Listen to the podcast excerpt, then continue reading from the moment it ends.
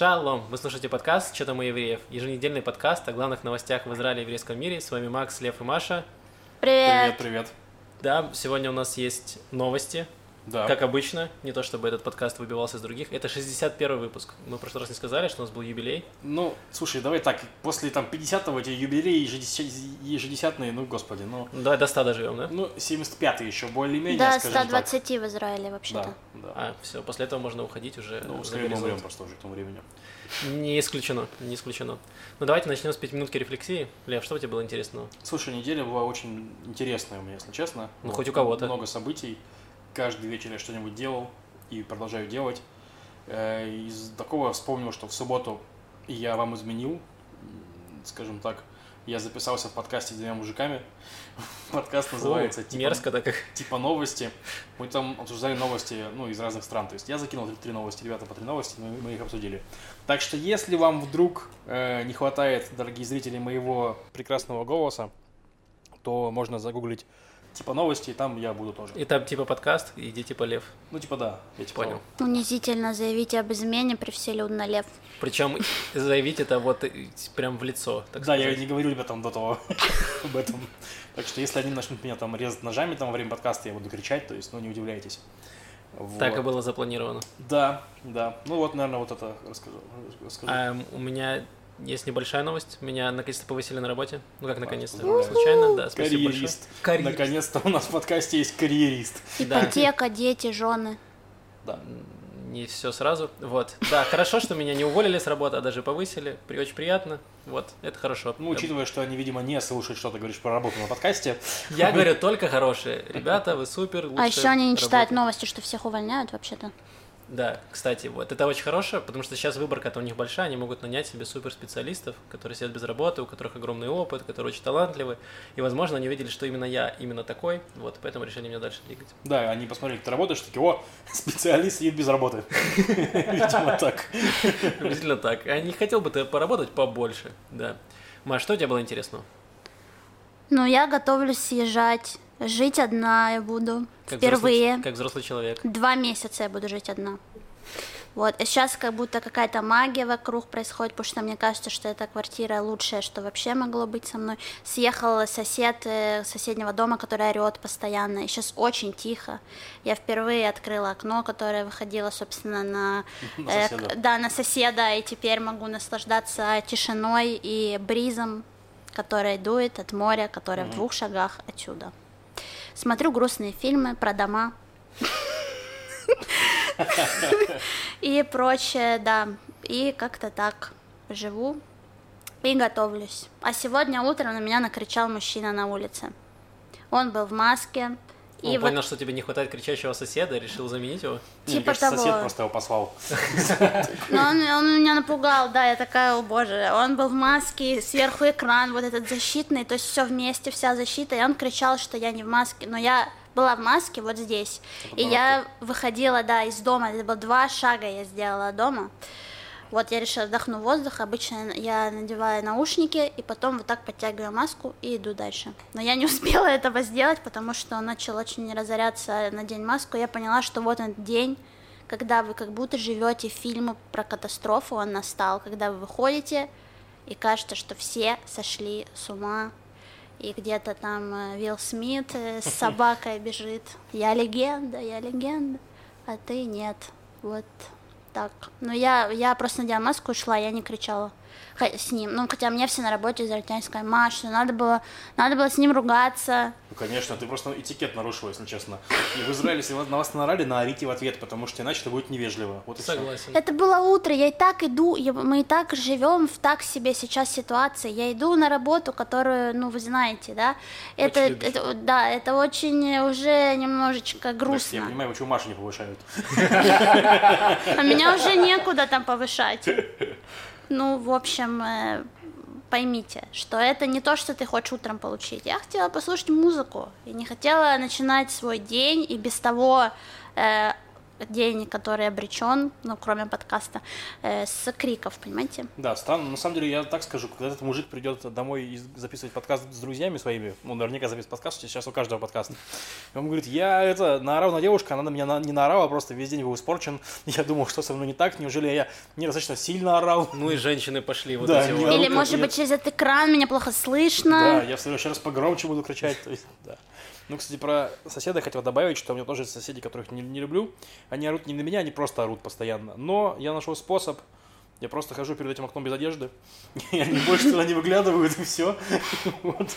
Ну, типа, это не вас, не вас со мной заперли, это, это точнее, не То меня с вами вот заперли, тот самый голый заперли. мужик из друзей, да? Который... Я не смотрел «Друзья», но Ладно. возможно.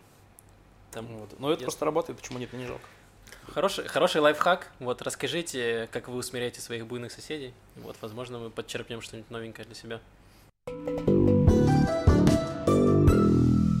Давайте перейдем к новостям. У нас про коронавирус ничего нового нет особо. И это хорошо, наверное. По-прежнему люди заражаются. Не, ну как сказать, я охренел, когда было 2600 случаев за день, за один. Так. Я такой, ну мы в жопе. Вот, примерно так это было. А сейчас как ты ощущаешь себя? Около 2000 в день, Да, мы все еще в жопе. понял. Ничего не А изменилось. связано ли это с тем, что делают очень много тестов? То есть, ну, я как понимаю, что вот страны, например, статистика, да, то страны, где де- не делают много тестов, то, соответственно, и статистика сильно меньше. То есть, ну, да, дает связано, ли это... связано, потому что... Ой, извини, что я тебя перебил. Не я закончил, в принципе, мысль. Да. Извини, связано с тем, что... Связано, конечно, потому что у нас, допустим, меньше тестов делают в шаббат и в пятницу, в субботу, и там всегда меньше случаев. Это, конечно, связано. То есть тут другой вопрос, что просто когда заболеваемость снижается, то волей-неволей приходится делать меньше тестов, потому что некого тестировать, нет запросов, нет больных там с температурой и прочее. То есть, ну, там в таком Ну, сейчас они, кстати, повысили запросы. То есть в какой-то момент можно было тестироваться кому угодно. Ты просто писал в больничную кассу или кому-то говорил, я хочу пройти тест, и делал тест. Сейчас нет. Вот э, наша подруга Диана, она что-то приболела, у нее была температура, и она начала писать, типа, можно мне пройти тест? Они говорят, нет, не кашляешь, э, вкус есть, запахи чувствуешь, сиди дома. Вот, то есть э, они тоже сейчас ограничивают количество тестов, чтобы не все подряд шли проходить эти тесты, а вот только людей, у которых там полный пакет симптомов. Да, но там, как я понимаю, что есть еще узкое горлышко в э, мощности лабораторий. Ну, то есть, что, типа, есть лаборатории, которые могут обрабатывать там сколько-то тестов в день, там, да, и больше они просто не могут. Поэтому сейчас критерии усилились.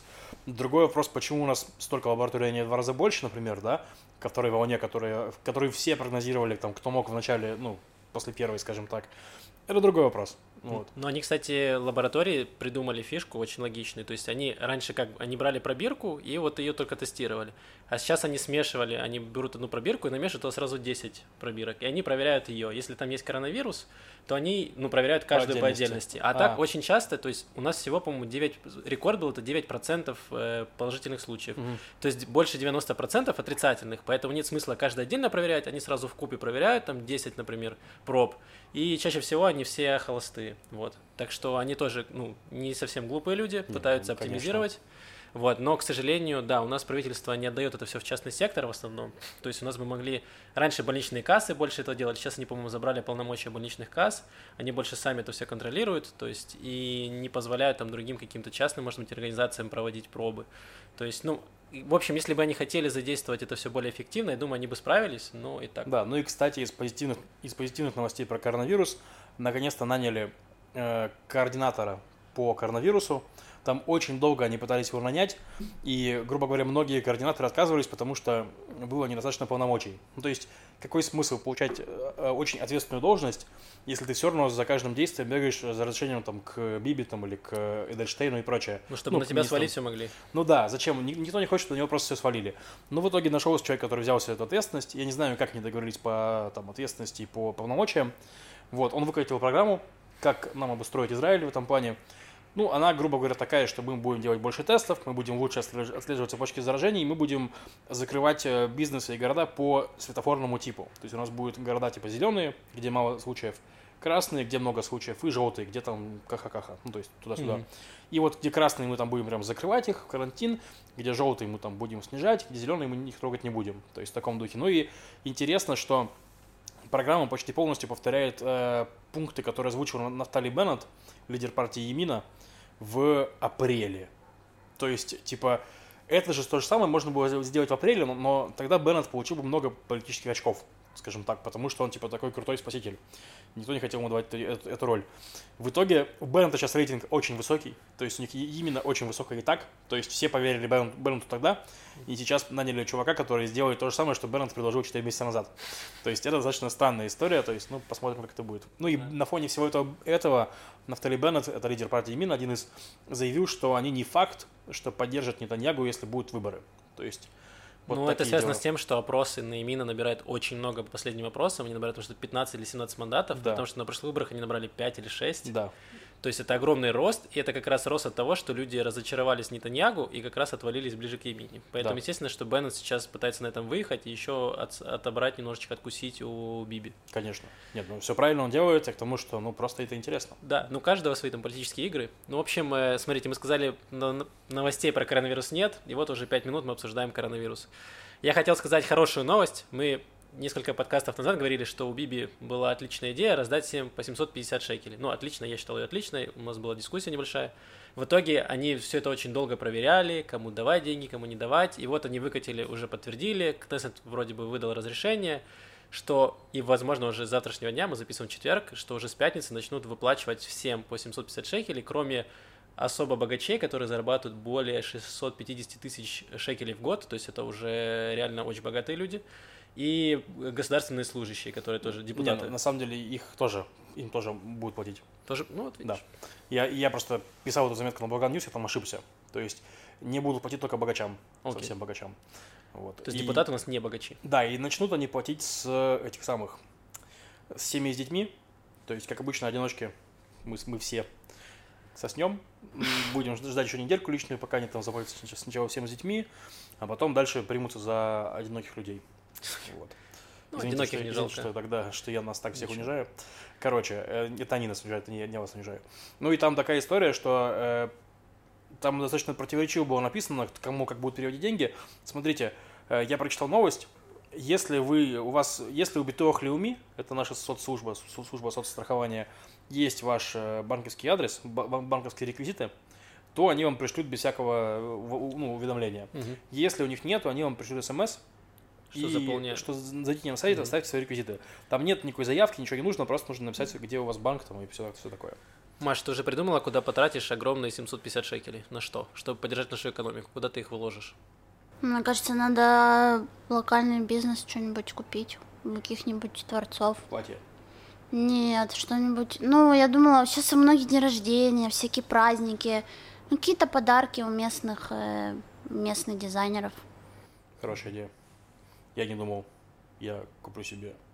Да, я, я думаю, что скорее мне, мне нечестно сказать, не то чтобы очень нужны, я думаю, что я просто подумаю, кому их пожертвовать и пожертвую. Ну, типа, я, я придумал, куда тебе пожертвовать. Так. Закажи себе стриптиз. То есть смотри, стриптиз-клубы закрыли, люди остались без работы. А так ты поддерживаешь э, людей, и, э, как это сказать, и профессию? Нет? Нет. Ладно, я еще подумаю. Несколько дней назад у нас было обострение на наших северных границах, там, где граница с Ливаном. Началось с того, что Израиль, как известно, э, находится в состоянии какой-то такой холодной войны с Ираном, можно так назвать ее, или в стадию... Ну, скажем так, у Израиля такая позиция, что мы не позволим Ирану укрепиться в Сирии. И поэтому, если в, ну и в принципе приблизиться к нашим границам. То есть укрепиться где-либо, потому ну, что да. и цель Ирана во многом это сделать вот этот их шиитский э, такой полумесяц, то есть пробиться к э, Средиземному морю. К это, Ливану, да. К, это одна из их целей, поэтому они через своих прокси они пытаются завоевать влияние, чтобы они могли контролировать вообще все процессы. То есть в Сирии они хорошо контролируют и пытаются еще выйти в Ливан. И в вот... Ливане у них есть Хизбалла, в принципе, они да. там вот так контролируют процессы. Эм, вот, им важно соединить вот как раз э, Сирию с Ливаном. И э, Израиль активно пытается душить иранские прокси на территории Сирии. То есть они бомбят какие-то боеприпасы, которые не перевозят оружие. И недавно была какая-то операция, что они взорвали какие-то объекты проиранских сил и случайно убили одного из офицеров Хизбаллы. Хизбаллы. Вот, Хизбаллы это которая политическая партия, политическая слэш-террористическая партия в Ливане, шиитская. Вот, и, собственно, э, ливанцы немножко, э, ну, потерялись, типа, что происходит, почему нас начинают бомбить, наших людей убивать. Ну, не ливанцы, а Хизбалла. Ну, Хизбалла. Там реально в Ливане сложная ситуация. Ну, то есть Хизбалла это и партия, которая представляет шиитов тамошних, и военная группировка, которая воюет с Израилем. Ну, у них там есть крыло, есть просто политическое крыло, это Ну да, как в Хамасе, военное. а есть э, во- э, вооруженное. Вот, но в принципе Хизбалла представляет достаточно большой пласт э, с- эм, ливанцев, так что они тоже имеют там влияние, но не просто так. Да. Э, вот, и, собственно, Израиль не хотел э, воевать прямо сейчас с Хизбаллой, и они пытались как-то все это сказать, что это произошло случайно, мы не собираемся никаких тут военных действий начинать. Ну, исходя из того, что я прочитал, э, там они через ООН, ну, потому что из Хизбалла Израиль напрямую не говорит, то есть, ну, это слишком враги. Они через ООН сказали, что, чуваки, мы не хотели убивать вашего сотрудника, мало того, мы предупредили Хизбаллу о том, что будем бомбить это место. То есть, то, что он оказался там, для нас тоже был сюрприз. Вот. Вот, именно так, но, естественно, Хизбалле нужно поддерживать какой-то свой авторитет, что мы не прогнемся под Израиль, что сионистский враг будет наказан, и они решили совершить попытку теракта на, на границе, то есть часть э, бойцов сначала они пытались атаковать военный джип, который там был на границе, у них не получилось, потом они пытались, э, группа там 4 или 5 человек пытались пробраться к забору, э, по спорной территории, там пограничной, но их э, рассекретили, и Израиль начал закидывать их дымовыми шашками, то есть они даже не стали по ним стрелять особо, Мгм. убивать их, они просто их э, отогнали. И в итоге получилось так, что Израиль сказал, что э, ливанцы, значит, ответят за, за свои действия, если они будут организовывать теракты, то там э, всем, значит, все ливанцы получат по шапке, Лива- Ливанцы сказали, вот мы, значит, э, отомстили, Отомстили, отомстили, да. начали атаковали синийского врага, закидали их ракетами, вот по забору, на- за- под забором нагадили. Вот в таком плане, в общем, все довольны, никакой конфронтации дальнейшей не было, и это, наверное, хорошо, потому что кругом коронавирус, и в Ливане очень плохо все, и в Израиле все не очень хорошо, поэтому есть дела, на самом деле, наверное, поважнее, чем какие-то терки. Ну, точно никому не ну- нужна сейчас война. Израиль, в принципе, не очень нужна. Хизбалла тоже сейчас не очень сильная. Вот, э, это точно. Ну и там у них постоянно такая история, что нужно отвечать. Как отвечать, если ты- ответишь, что тебе ответят?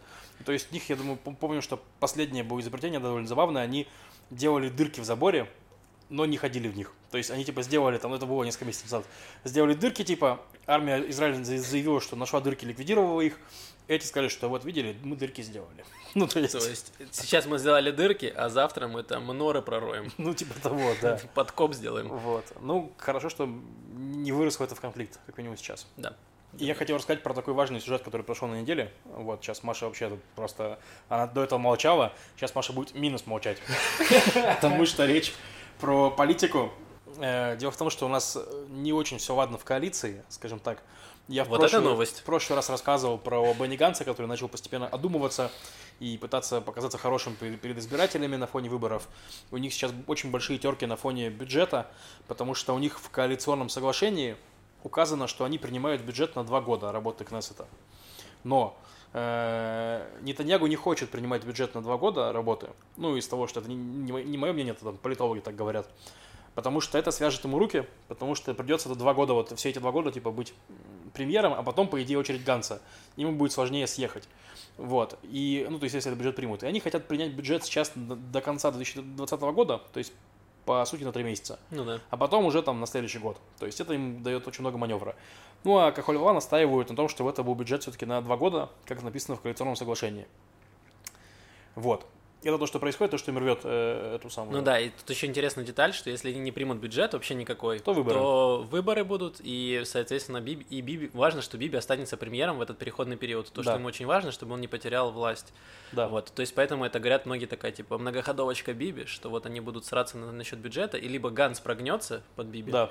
либо Биби победит, и будут перевыборы. Ну, да, да. Это именно так. Ну, по- пока что Биби теряет поддержку, и им нужно очень сильно сейчас работать, чтобы ее вернуть. Но все равно они лидируют там с Не, ну, хорошим хорошо, запасом. они лидируют, но последний опрос, допустим, не дает им правой коалиции уже. Вот. То есть последний опрос, который я читал, там 60-60. Правые и левые. Ну, я читал другой, видимо, зависит от газеты, что да, все да. равно Ну, право было- окей, было что- 63-57, тоже, знаешь ли, Но не- это мяг- мя- да. не то чтобы супер. Я не читала опрос, если вдруг вам интересно. Спасибо, Маш. Да, прости, я сейчас закончу. Так вот, и что интересно, что произошло. Э, Мы рассказывали в прошлый раз про закон против э, репаративной э, терапии, да? Да. по которому некоторые ликудники не пришли на заседание, а некоторые голосовали против, за него, точнее, чтобы его приняли. А весь ликуд против. Это вызвало тоже проблемы, потому что ортодоксы сказали, что, слышите, вы что, офигели? Мы тут типа геев лечим, а вы нам не даете, алло. И, короче, глава, глава коалиции, глава фракции Ликуда Микки Зоар, это такой очень нетаньяговский чувак, Он решил наказать тех ликудников, которые не пришли, тех, кто проголосовал против. Ну, не коро- всех, Амира Хану не наказали, например. Ну да, да. Ну, давай, чтобы не, не путать всех с фамилиями. Короче, он выбрал список из семи человек. Он выбрал тех, кто попроще, то есть мужичков попроще. Выбрал ну и да, выбрал семь человек и сказал, вот вы будете наказаны. Вам до конца каденции нельзя будет подавать законы, как будто вы не депутаты, а просто чмошники. И снял с главы э, комиссии по коронавирусу ту самую Шашу Бетон, про которую мы говорили. То есть, ну, и в ответ на это впервые в публичном поле появилась информация, что ликуды, ликудники, депутаты, не очень терпели это издевательство над собой, потому что, ну, какого черта, ну, то есть, это, это- это же не просто, как бы, юниты в игре, да, это люди, которых унижают публично. Ну, то есть им запрещают проявлять какую-то свою политическую позицию, то есть они должны вот как солдаты исполнять то, что им сказали, сверху спустили решение, у них нет своего мнения, и они должны делать то, что им сказали. Да, до этого они так делали. Но тут они начали собирать подписи внутри партии на то, чтобы сместить Микки Зоара с главы, с главы фракции. Им нужно было собрать 18 подписей, собрали 12 подписей, немало на самом деле, учитывая, что семерых наказали, еще пятерых они подбили. То есть, ну, интересно, что этот процесс стал публичным. В итоге Нетаньягу встретился с одним из бунтовщиков, попросил это дело прекратить, и в итоге это дело прекратили. Но понятно, что пока ничего не произошло, но то, что внутри Ликуда начались эти терки про лидерство, тоже интересно. Так что на фоне всех этих протестов и всего этого дела, в общем, интересно, что будет. Да. Вот. Да, и последнее, что я хотел сказать в, этом, в этой штуке про протесты. Э, протесты продолжаются каждую субботу перед э, резиденцией Нетаньягу в Иерусалиме. И после последних протестов э, на, на протестующих напали непонятные люди в масках, похожие на там футбольных фанатов. Есть э, разные фанатские группировки, которые говорили, что они будут нападать. Есть там Ля Фамилия, такая известная, которая... Да, это ультрас э, Бейтара Иерусалимского, то есть Ну они, да. они совершенно оторваны, то есть это реально вот э, те самые хулиганы, которые э, в основном дерутся. Ну Это да. вот ну, жизни. короче, привело это к тому, что я в итоге поеду на этот митинг. Ну, потому что какого хрена? Я ненавижу футбол. Нет, я ненавижу футбол. Ладно, нет, я нормально отношусь к футболу, но какого черта, типа, если э, они думают, что можно силой, ну, типа, такое делать, то, конечно, нельзя, нужно еще больше людям прийти, то есть, поэтому вот приду. Плюс еще мне написал наш слушатель один, э, который тоже решил туда поехать, возможно, мы поедем вместе на его машине. Вот, что Отлично. удобно. Да, да, привет, Сергей, если ты это слышишь, то мы с тобой или съездили, или не съездили на протест. Вот. И у нас будет следующий подкаст со Львом или не будет? Да, Узнаем. возможно, варианты. Или Лев приедет в футболке Бейтара Иерусалим. Да. Остались коротенькие новости. Давайте по ним быстренько пройдемся. Давай. Первая новость это то, что китайцы уехали и не вернулись. Э, китайцы уехали во время там первой волны коронавируса, а теперь не, не пускают их обратно, потому что в Израиле коронавирус и нет рейсов. А проблема в том, что китайцы были не, не, нуж- не ненужные. Это были нужные китайцы. Они строили метро. Вот. И теперь у нас не строят метро. И в итоге, типа, э, компания, которая строит метро, сказала, что ну, нам потребуется еще год. То есть они уже лет на 5 или 6, по-моему, задерживаются. Они должны были в 2016 году сдать ветку, Да. а в итоге они сдадут ее в лучшем случае в в 20... 23-м, по-моему. 22 или 23 да. Да. Мне кажется, в какой-то момент китайцы приедут и заберут все оставшиеся рельсы, все вот это метро и уедут обратно. И у нас просто будет раскопанный этот Жаботинский. Или они построят его где-то там уже, все готовое. Мне кажется, они метро себе построят в Китай, просто и уедут на нем. И как этот э, чел из прошлого нашего выпуска сделают э, перемещение объектов. А. Уже готово. пере- Передвинуть метро в Иорданию просто. На самом деле они работают на иорданцев все это время. Кстати, интересно, я работаю, у нас офис в промзоне Петахтиквы, и там живут эти китайцы, то есть там стоят их какие-то бараки непонятные, и они там живут, видимо, те, которые строят метро. Вот, и их стало поменьше ощутимо, то есть за последние, не знаю, месяца 3-4. Но там забавно, там прям Чайна-таун, то есть там сидит какая-то женщина, продает китайские сигареты, вот там какие-то китайские душевые стоят, то есть оттуда выходят голые китайцы, там журчит вода, вот какие-то объявления на китайском. Люди, люди там практикуют кунг-фу. И там надписи на китайском, это объявления, то есть я не знаю, какие там услуги китайцам предоставляют. Вот, но в целом там прям целая комьюнити. Прикольно. Новость, короче, такая, что Израиль вошел в десятку стран по цифровой, ци- цифровому уровню жизни, то есть по интернету. Ничего себе. Да, вот вы чувствуете, что у вас, э, что вы супер комфортно живете в интернете, друзья, в Израиле. Но он слабый, нет? Интернет. Конченый. Мобильный интернет неплохой, давайте скажем честно. Ну, на самом деле, они просто... Это компания, которая делает ежегодные эти, э, ну, списки, рейтинги. У них там разные есть э, критерии. Один из них, да, ин- инфраструктура, скорость, поэтому все плохо очень в Израиле. Вот, но последняя цена. А цену они сравнивают не в, там, условно говоря, в долларах, а в сравнении с зарплатой. И выяснилось, что в Израиле он дешевый относительно зарплаты, потому что зарплаты более-менее высокие, а интернет стоит, ну, типа, относительно нормально. То есть в итоге, чтобы оплатить себе месяц э, без, ну, этого Безлимитного. шир- широкополо- широкополосного безлимитного интернета, нужно работать около 4 часов. Ну, на, на минималке даже обычно. То есть он стоит сотку, то есть минималка 33. то Ну, даже там- сейчас интернет, мне кажется, я последний брал, он 60 шекелей в месяц. Ну, то есть, да, он еще все равно, там- Он все равно высокую скорость тебе не выдаст, поэтому нет смысла покупать самый дорогой интернет, потому что очень старое оборудование все, инфраструктура вся достаточно плохая, поэтому он просто вам не выдаст эти ваши 100 мегабит. Да, да. Ну и вот, ну, в общем, первое место в цене компенсировало там 30 место в инфраструктуре, там 20 место в качестве и так И далее. 90 место в обслуживании, да? Да, да, в итоге у нас седьмое место, с чем я вас и поздравляю, друзья. Э, Если вы жалуетесь на интернет, то завалите. Вот так говорит нам этот, говорит нам этот опрос. Да, да. На площади Рабин появилась инсталляция э, авторства Итая Залайта, такого художника местного.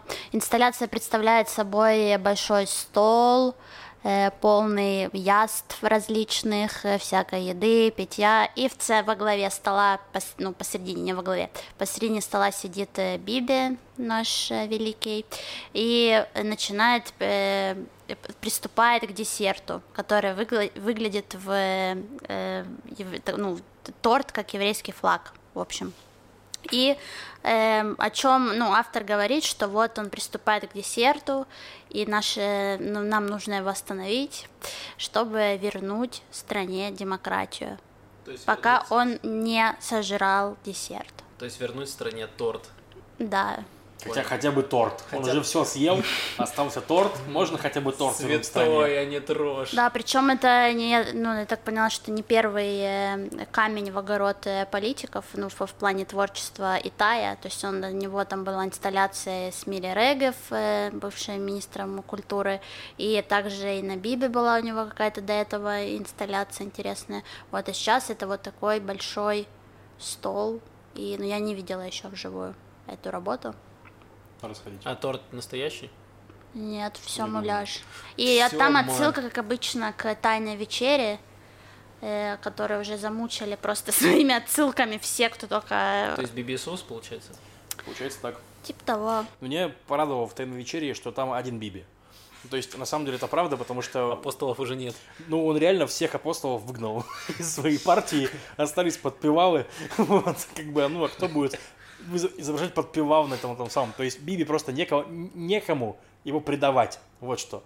Короче, это интересная мысль. Но я нравится. сначала, когда увидела работу, я подумала, у меня была вот ассоциация, то, что я Льву рассказывала, ф- фильм э, «Платформа», хоть я его не смотрела, но сама концепция идея того, что есть э, платформа с едой, э, значит, наполненная доверху все всякими различными продуктами, и получается есть уровни, э, то есть на, на высоком уровне это какие-то зажиточные люди, и в самом низу э, люди, которые нищие. И получается, что платформа двигается с этой едой между уровнями, и те, кто на самом верху получают ну, все, что они хотят съесть, и больше, чем им нужно, а до самого низа не доходит э, еда, которая необходима, и начинается файт между уровнями.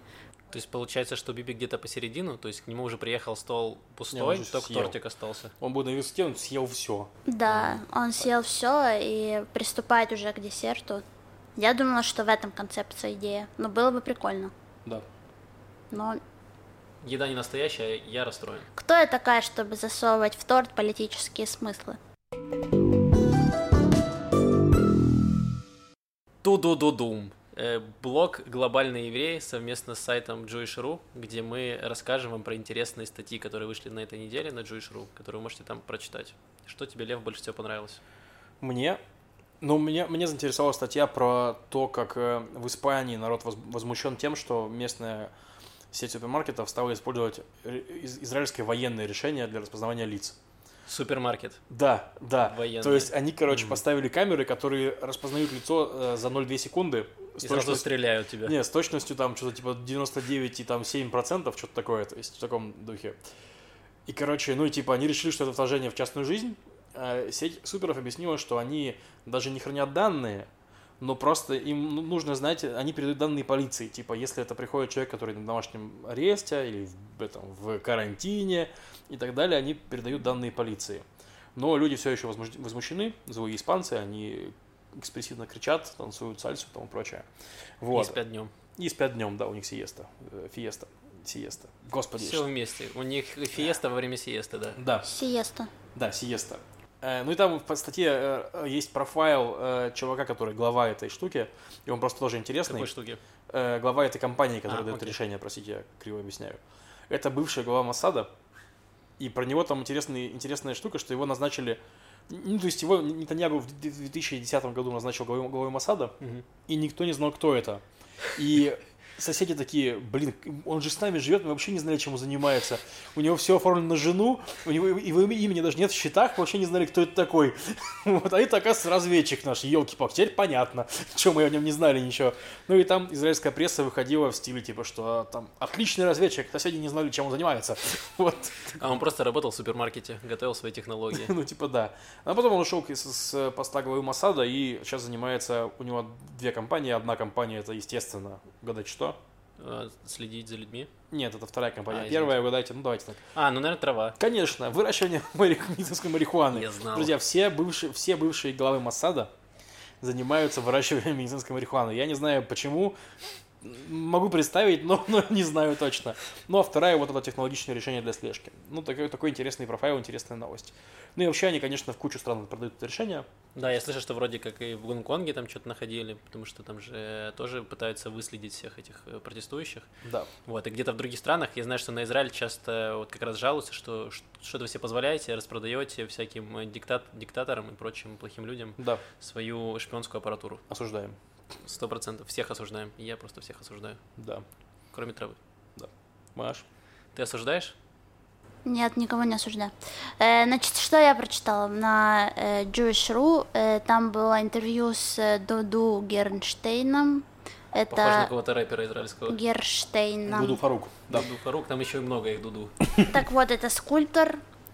Э, Меня интервью порадовало, потому что, как обычно, начинается с моей любимой формулировки, когда люди, у человека, у человека творческой профессии спрашивают про то, как вы вообще пришли в искусство, а человек говорит, это не я выбрал искусство, искусство выбрало меня.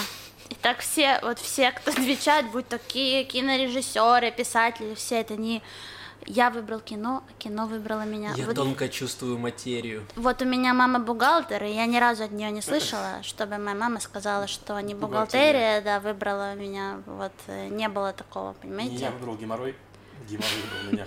Бухгалтерия. Я просто смотрел на цифры, и я увидел, как они сложились в слово бухгалтерия. Да, ну, то есть это, конечно, вот люди, которые в поиске, таких много, я тоже, да, вообще чего далеко ходить.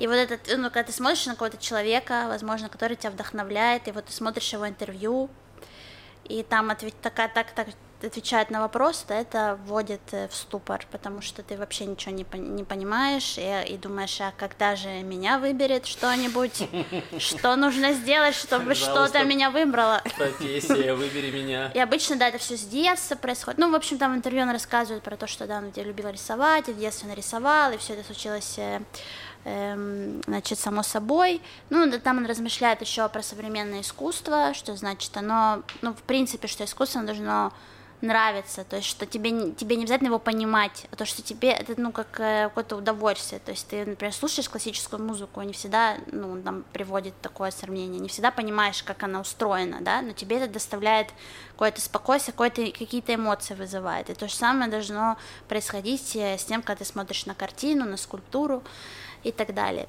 Вот такие размышления. Вообще интересная, достаточно смелая позиция для мира современного искусства, мне кажется, потому что бывал я в парочке музеев современного искусства, не сказал бы, что они пытаются мне понравиться.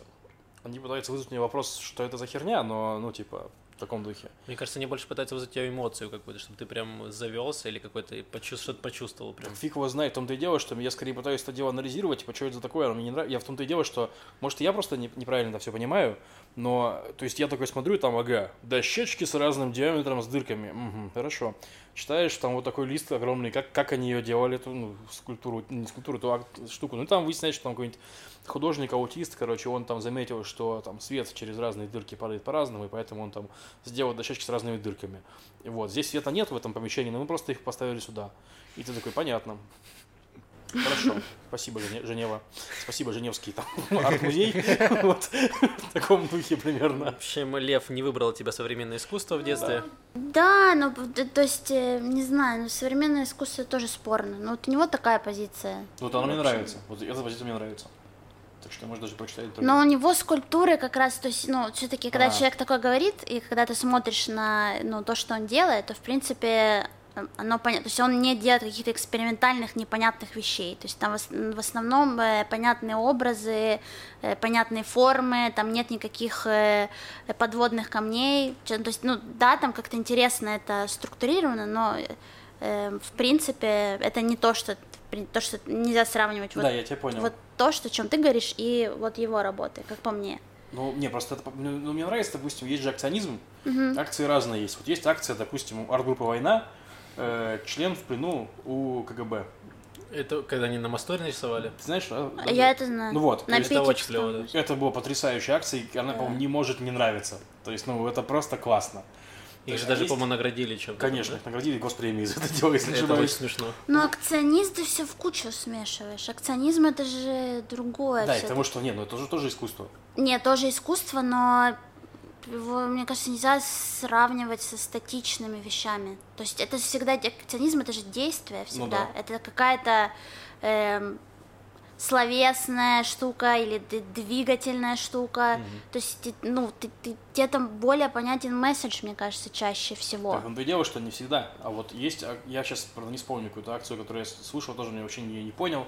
Она мне и не понравилась, я ее не понял. Я такой думаю, ну, чушь какая-то. Ну, все, в общем, то есть, не, не знаю, я к тому, что, типа, мне нравится вот позиция чувака, должно нравиться. То есть, и я по ней хотя бы могу оц- оц- оц- оценивать арты. То есть, нравится, не нравится, нравится, не нравится. То есть, ну, допустим, акции Павленского мне не все нравятся, если говорить про вот художников, которые я, я знаю.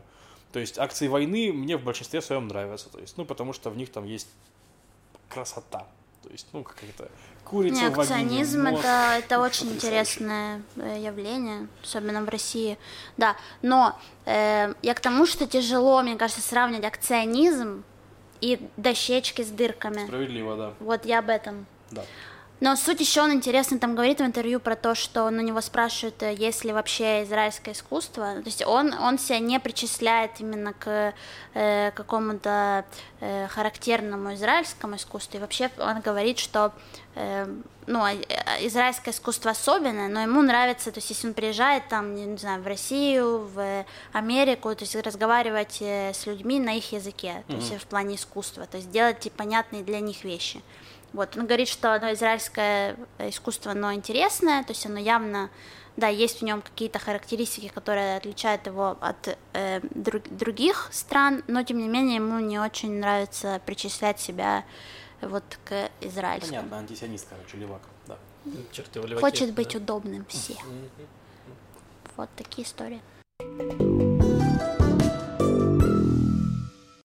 Итак, у нас рубрика «Культ просвет». Мы посмотрели фильм, который называется э, на русском «И, она, при- и тут она пришла». Что-то такое. Как-то так, она сложная. And then she arrived на И, английском. и на иврите... Она приехала, аз- и здесь асхи- она приехала. Или здесь там она приехала, да. Странный перевод там. Да.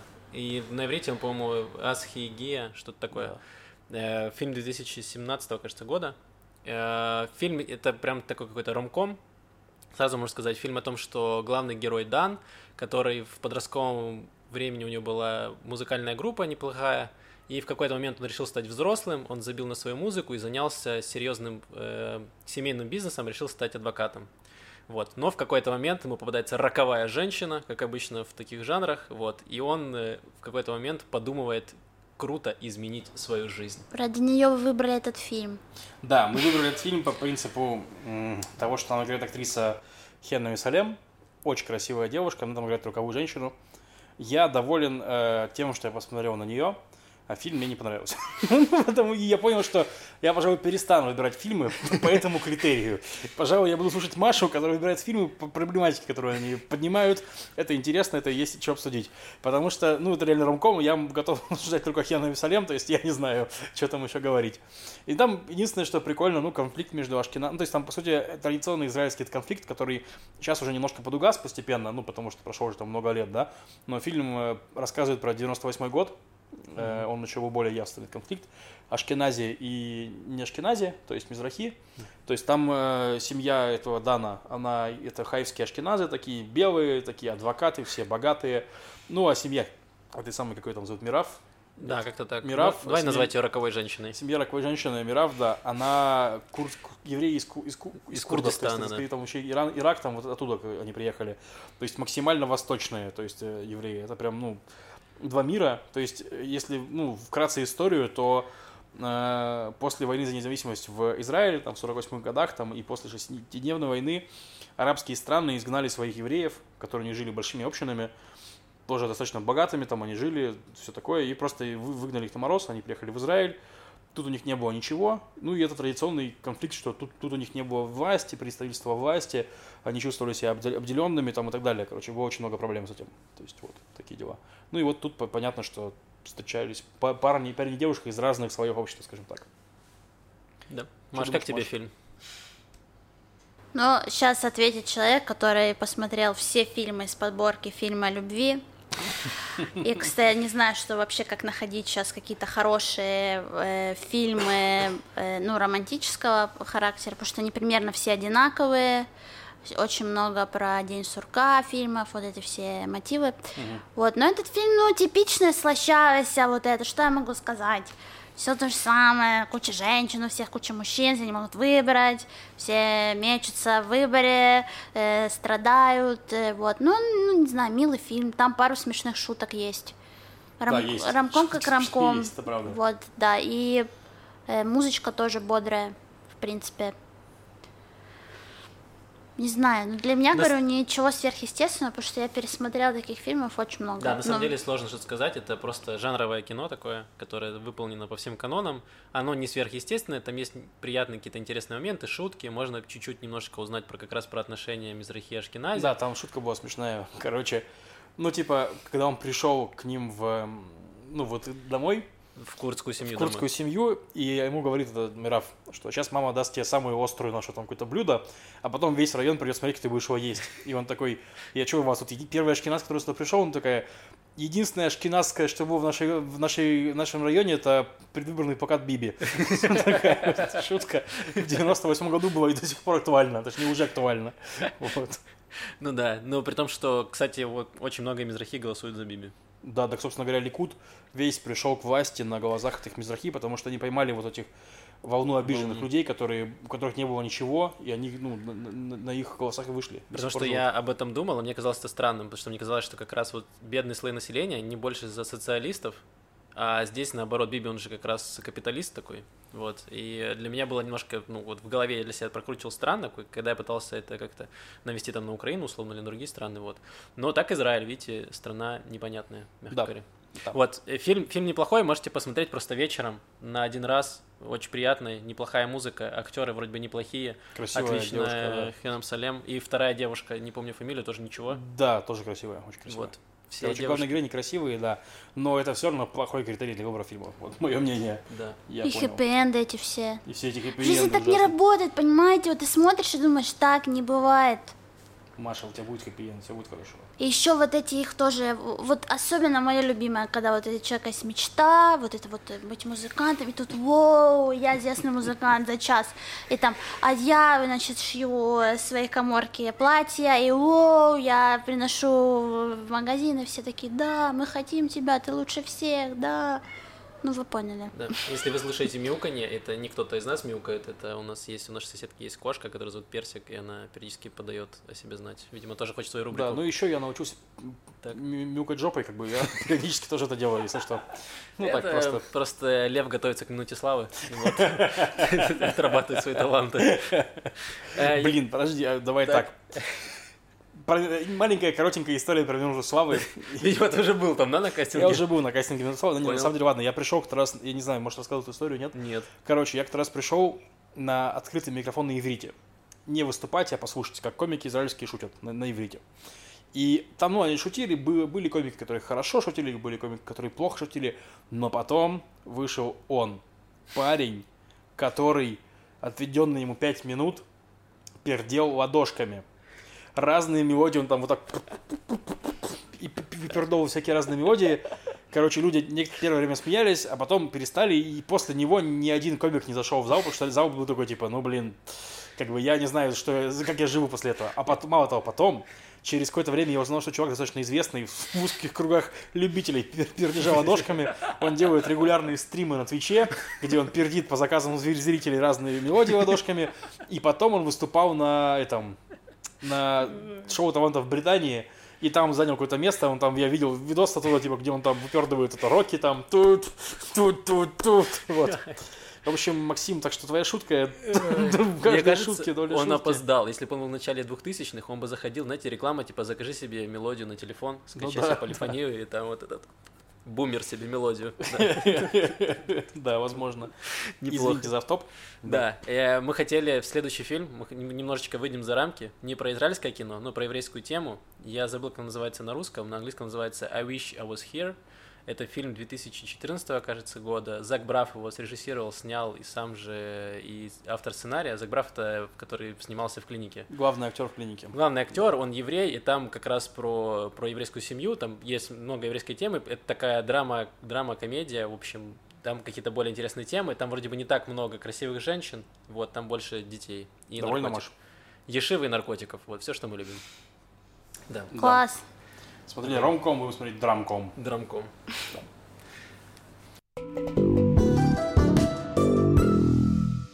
Любимая рубрика всех людей, кроме льва, рубрика культуры. Ладно, это шутка между... Давай еще раз вырежем. Да ладно, ну, нормально. Маша, Все, начинали, еще шутки есть. Э, Я не подготовился, извини. В следующий раз. Значит, что у нас? Во-первых, грядет череда э, выпускных выставок. Я их очень люблю, скажу честно. И раньше, во времена до короны, я пыталась посетить э, выставки Шинкара и Бецалеля, и э, в Холон тоже я ездела. В... А выпускные, извини, это типа как курсовая работа, финальная? Ну, это там, где, да, финальное, где ты приезжаешь в учебное заведение, э, ну, э, арт-заведение, вот, и там э, ты видишь разных факультетов, представленные проекты от разных студентов. Вот, и достаточно это интересно, то есть э, там это масштабное мероприятие, сейчас, наверное, это будет делать по записи, все все эти посещения, и разные э, э, методики, тех, то есть техники представлены на таких выставках, это достаточно, достаточно интересно. И вот, э, в принципе, с, э, например, 6 августа это в Шинкаре, это в, в, Тель- в Тель-Авивском э, э, колледже дизайна будет э, такая выставка. Э, в Хайфе, в Визо есть такой э, институт дизайна с 28 июля э, и по 10 августа будет такая выставка.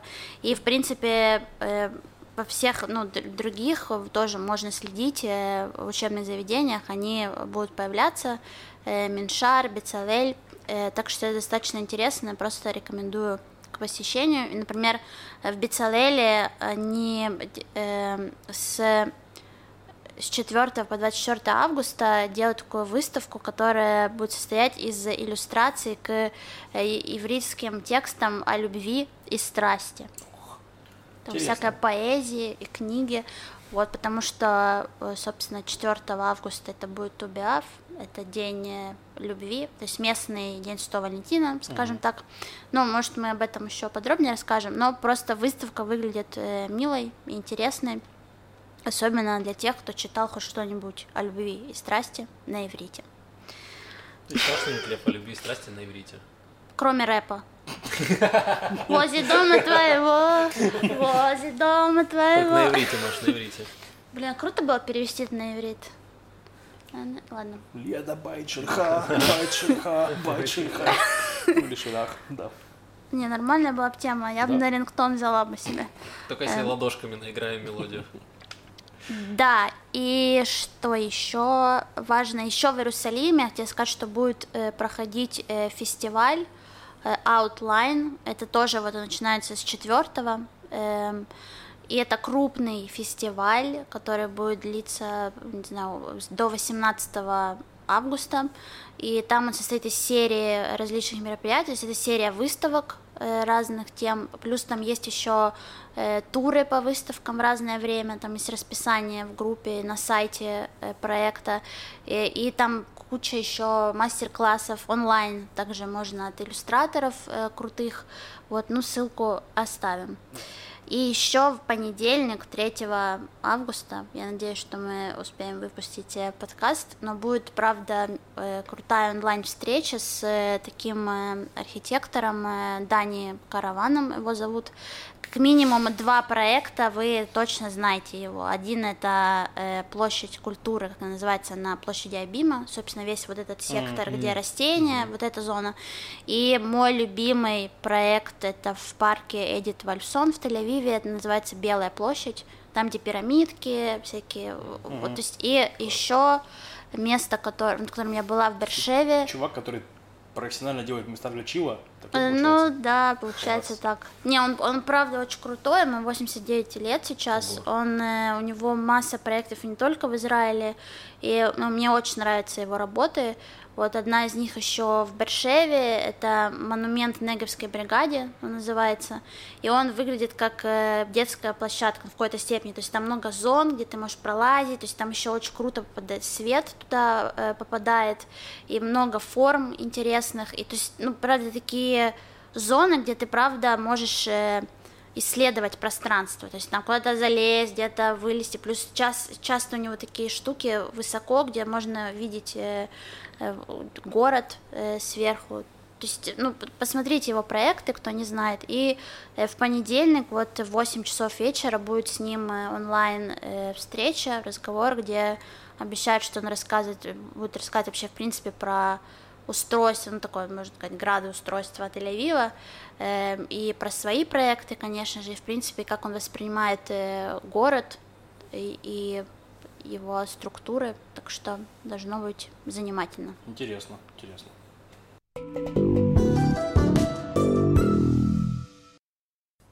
Идем дальше? Да, давайте перейдем к рубрике «Ответы на вопросы». Вопросы, которые вы задаете нам в обратной форме. Да. Э, ссылка есть в описании к видео и к подкасту. Вот, давай, Да, Лев, первый вопрос. Если это слишком личный вопрос, то не жду ответа. Лев, ты был женат? Я и сейчас женат. Офи- официально. Ну, на самом деле, если вкратце, моя история семейной жизни, ну, мне не сложно, не то, что я это скрываю. Ну, я женился на девушке, чтобы мы смогли вместе сюда приехать, потому что нет еврейских корней. Фиктивный брак. Нет, в смысле, мы имелось в виду, что я не планировал с ней разводиться здесь. А. Но так вышло, что за время, пока мы там переезжали, жили в Израиле, на Масе там и прочее, отношения происпортились, и мы решили расстаться. То есть, и в итоге мы, ну, уже два года не живем вместе. Она живет там в Рамадгане, я живу в Холоне виделись там пару раз с тех пор. Но мы просто еще не успели развестись, потому что это не так просто. И вот она должна была лететь в Россию в э, весной, но случился коронавирус, рейс отменили, никто никуда не полетел, поэтому наши документы на развод э, не попали к адвокатам. А вот. ты говоришь своим подругам, что ты женат? Да. Хорошо, просто проверил. Ну, Лев, типа... видите, какой молодец. Ну, на самом деле, не то, чтобы они спрашивали, если А, то есть ты... Потому что они замужем. Не, ну просто, типа, во-первых, э, странно начинать знакомство, ты знаешь, я женат, но это ничего страшного. То есть это странно. Вот. Но, конечно, ну, я говорю, но, типа, у меня такие подруги, что не важно. Я говорю, но нет. Да? Спасибо, Лев. Переезжайте одни. Ну, кстати, очень много семей разрушается при переезде. Ну, про это вот э, говорил психолог в нашем подкасте, который мы забросили который называется «Адаптируйся или умри». Да, по-моему, просто... про это выпуск есть. Эти. Да, есть целый выпуск про это, если что, если интересно, послушайте. Прям сделали подкаст с психологом, который занимается профессиональной адаптацией э, людей в новой стране.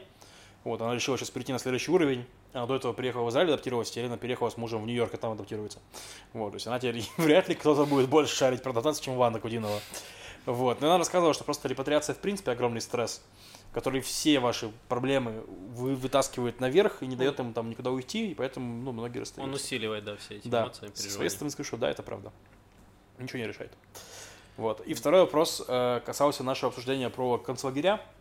И конкретно вот нас спрашивает э, наша постоянная слушательница про то, что в Киеве, в, ну, в Восточной Европе, в Киеве, короче, планируется сделать э, памятник Баби, Баби, Бабьему Яру, и там наняли этого Хржановского, Илью да, Хржановского, безумного. безумного, да, который хочет сделать вместо мемориала какой-то аттракцион, что там можно будет поиграть за нацистов, поиграть за там этих самых, э, ну, евреев и так далее. Ну, там не совсем так. В общем, э, очень много в Украине по этому поводу горят. Просто да. не евреев, а обычные люди, которые, для которых это тоже важно. И, в общем, его проект был это, чтобы сделать это максимально эмоциональным. То есть ты заходишь в этот мемориал условный и переживаешь там весь спектр эмоций. То есть вот ты тут э, тебя, значит, ты там прошел один уровень, там тебя уже э, газом э, в газовую камеру попал, там тебя уже расстреливает, ну, условно. То есть вы должны выйти и испытать все эти эмоции.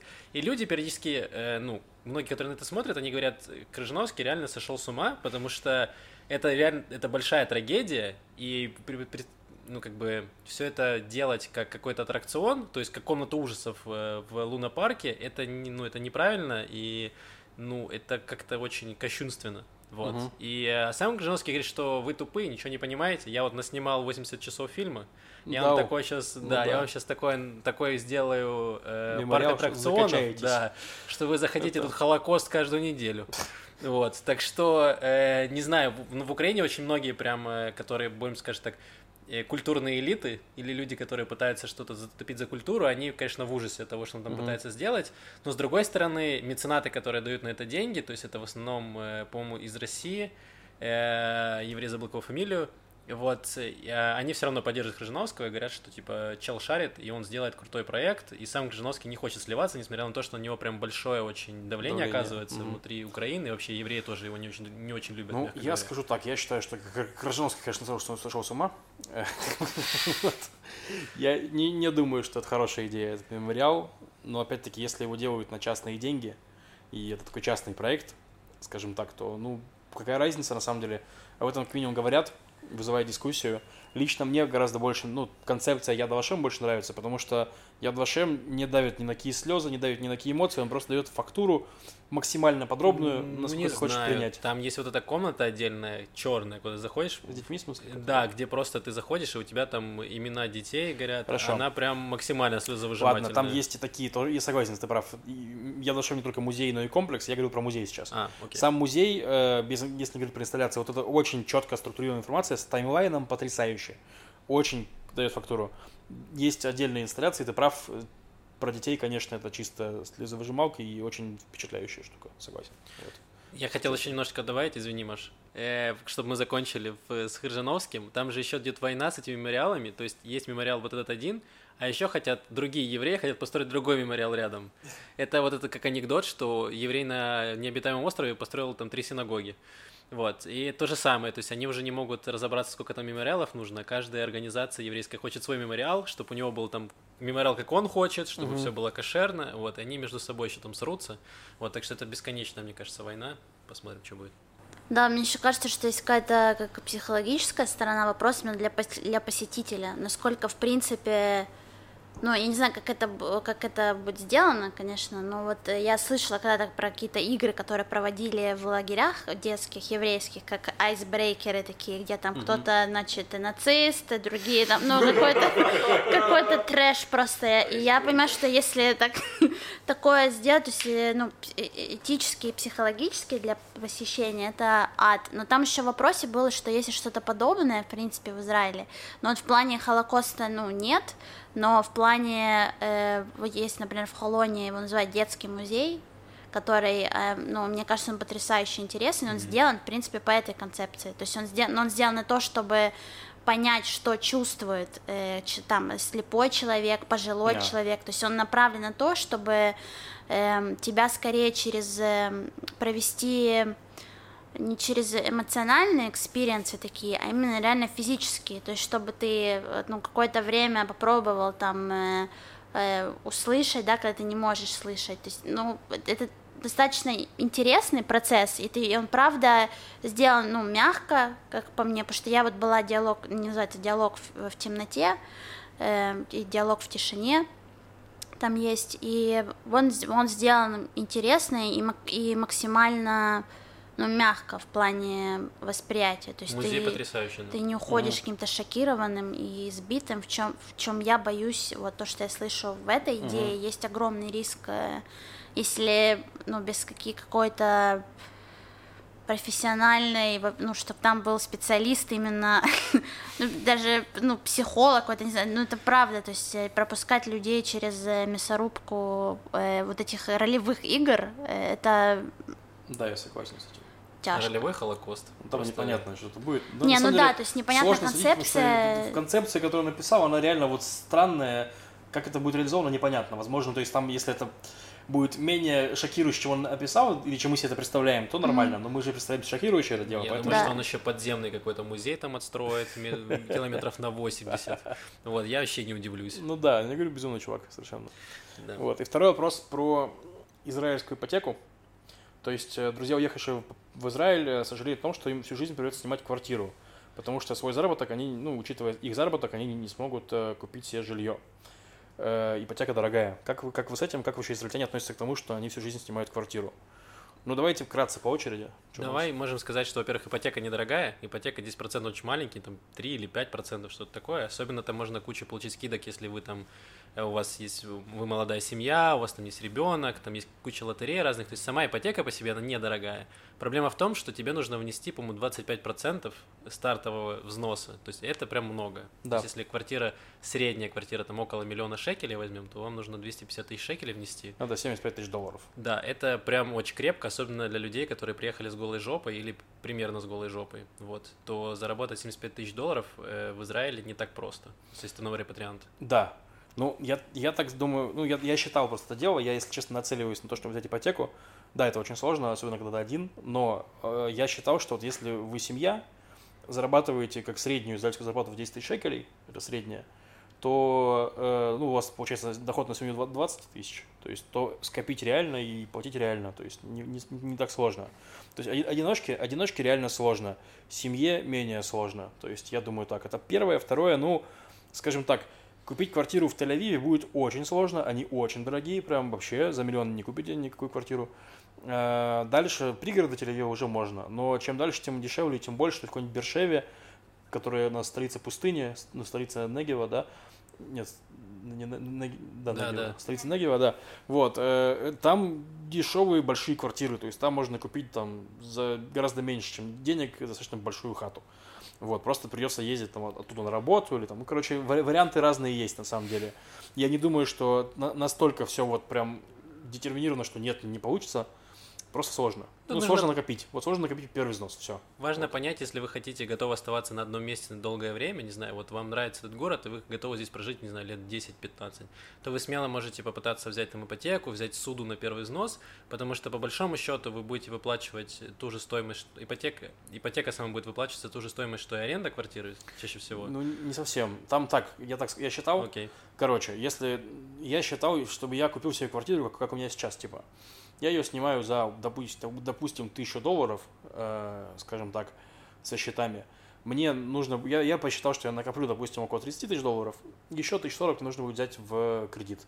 То есть, ну и вот пока я не отдам весь кредит, у меня платеж будет около полутора тысяч долларов, что-то 1600 или что-то. Ну и Ой, ты- ну, то есть больше. Я просто про ипотеку сказал, ты вместе с судой посчитал еще. Да, да. Вот. Ну, Просто, просто... сама, сама ипотека, она плюс-минус по цене аренды. Маш, что думаешь по Очень э, ипотеке? взрослые разговоры. Да, это правда. Слушайте, да, да какая ипотека? Посмотрите на меня. Даже квартиру, ну, временную не могу найти. Какую тут э, покупать? Но я, ну, мне кажется, что э, то есть, из того, что я слышала, то многим людям реально капают на мозги родители, молодым людям, что как же ты живешь, ну, особенно когда, ну, вот живут дети здесь, да, родители в странах СНГ, как же ты живешь на голой жопе без квартиры, что же это, та-та-та. То есть, конечно, ваше восприятие жизни э, зависит от уровня токсичности вашей семьи. И я знаю, что ну, мои друзья делятся на тех, кто, у кого семьи токсичные, они переживают, что у них нет и не будет никогда своей квартиры. Есть те, кто эм, с семьей токсичны, сами не токсичны, им плевать на то, что говорит их токсичная семья, и они продолжают э, вести кочевой образ жизни. И есть люди, которые просто перекати поле, которые пока что не парятся, но э, понятно, что э, такой вопрос э, стоит. То есть, ну, глобально ты понимаешь, что ты каждый месяц платишь деньги за квартиру, да, и что ты здесь живешь уже достаточно давно, но все равно не уверен в завтрашнем дне. То есть наше поколение такое нестабильное, и э, мы такие перекати поле, вот, то есть я ни в чем не уверена. Но, конечно, то есть, в принципе, покупка своего жилья для меня это что-то вообще из ряда вон выходящее, я не знаю такое, даже покупку машины не представляю себе. Это очень смело и очень дорого. А, ну, ну, у меня нет водительских прав, я просто машину привела как тоже что-то большое и А серьезное. к какой категории ты себя причисляешь? Перекати поле? Меня, не, ну меня родители не достают вообще э, квартирным вопросам. Возможно, они думают, что я давно купила себе квартиру, потому что мы не очень обсуждаем эти нюансы. Но да, у меня семья токсичная, но не в этом плане. Э, но- Квартиры они меня донимают, но я есть же вот вторая категория, да, про которую я говорила, они сами себя донимают. То есть их не донимает токсичная семья, но они сами токсичны по отношению к себе. То есть ты компенсируешь достатки своих родителей э, сама?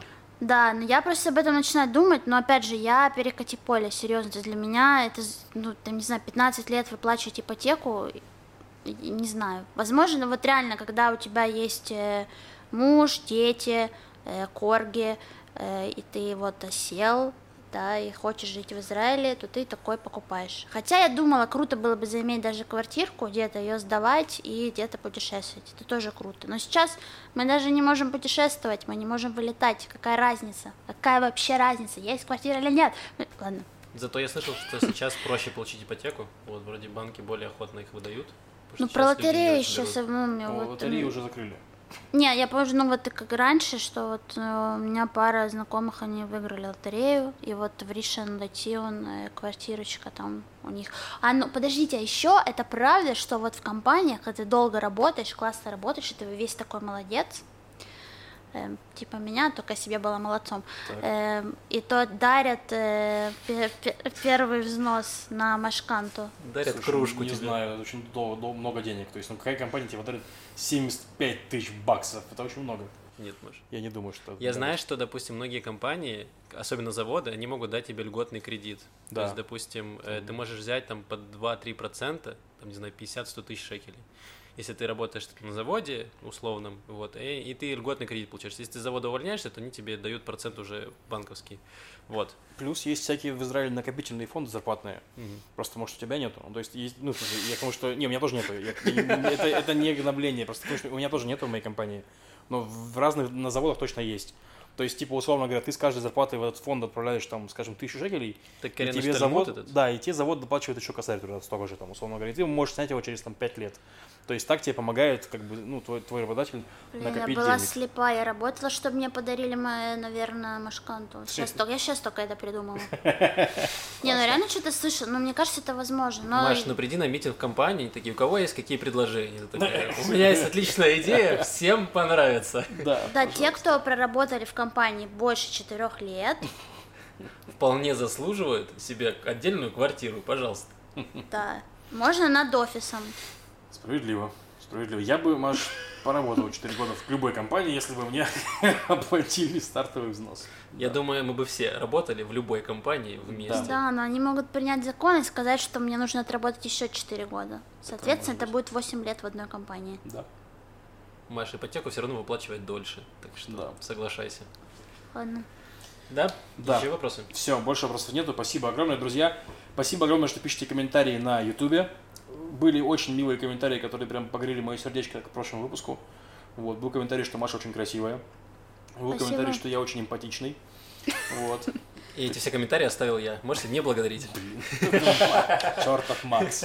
Вот. Да, Спасибо большое. Мы стараемся отвечать там на Ютубе в комментариях. Если у вас есть вопросы, можете писать на Ютубе. Просто там нет таких прям вопросов, поэтому мы здесь их не зачитали. Но если будут вопросы, можете писать. Да, обязательно. Спасибо всем нашим патронам. Вы просто супер. Да, благодаря вам мы это все выпускаем. Да, вы нас мотивируете и э, можете подписываться на Patreon, не обязательно даже донатить, можете просто следить за происходящим, что происходит в подкасте, мы там будем постить все новости, если они у нас будут.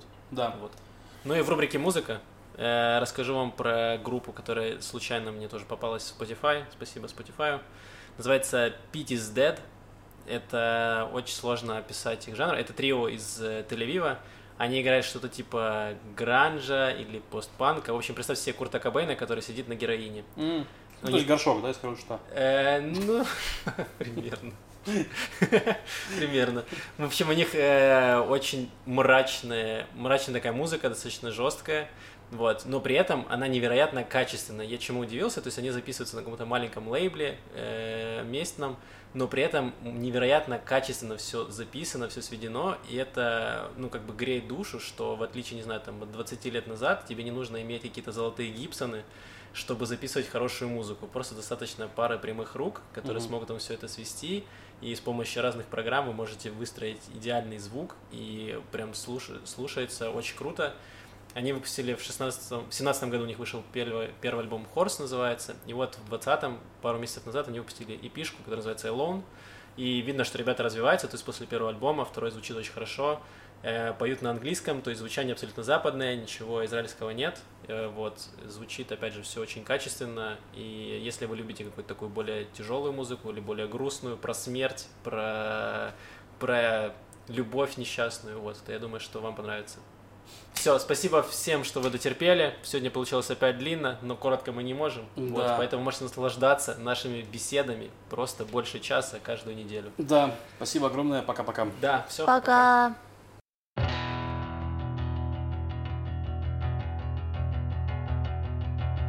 I give you everything, but when I see you, I'm all alone. And I try to put an end to this. When we're together, I'm still alone. I hate myself when I'm alone.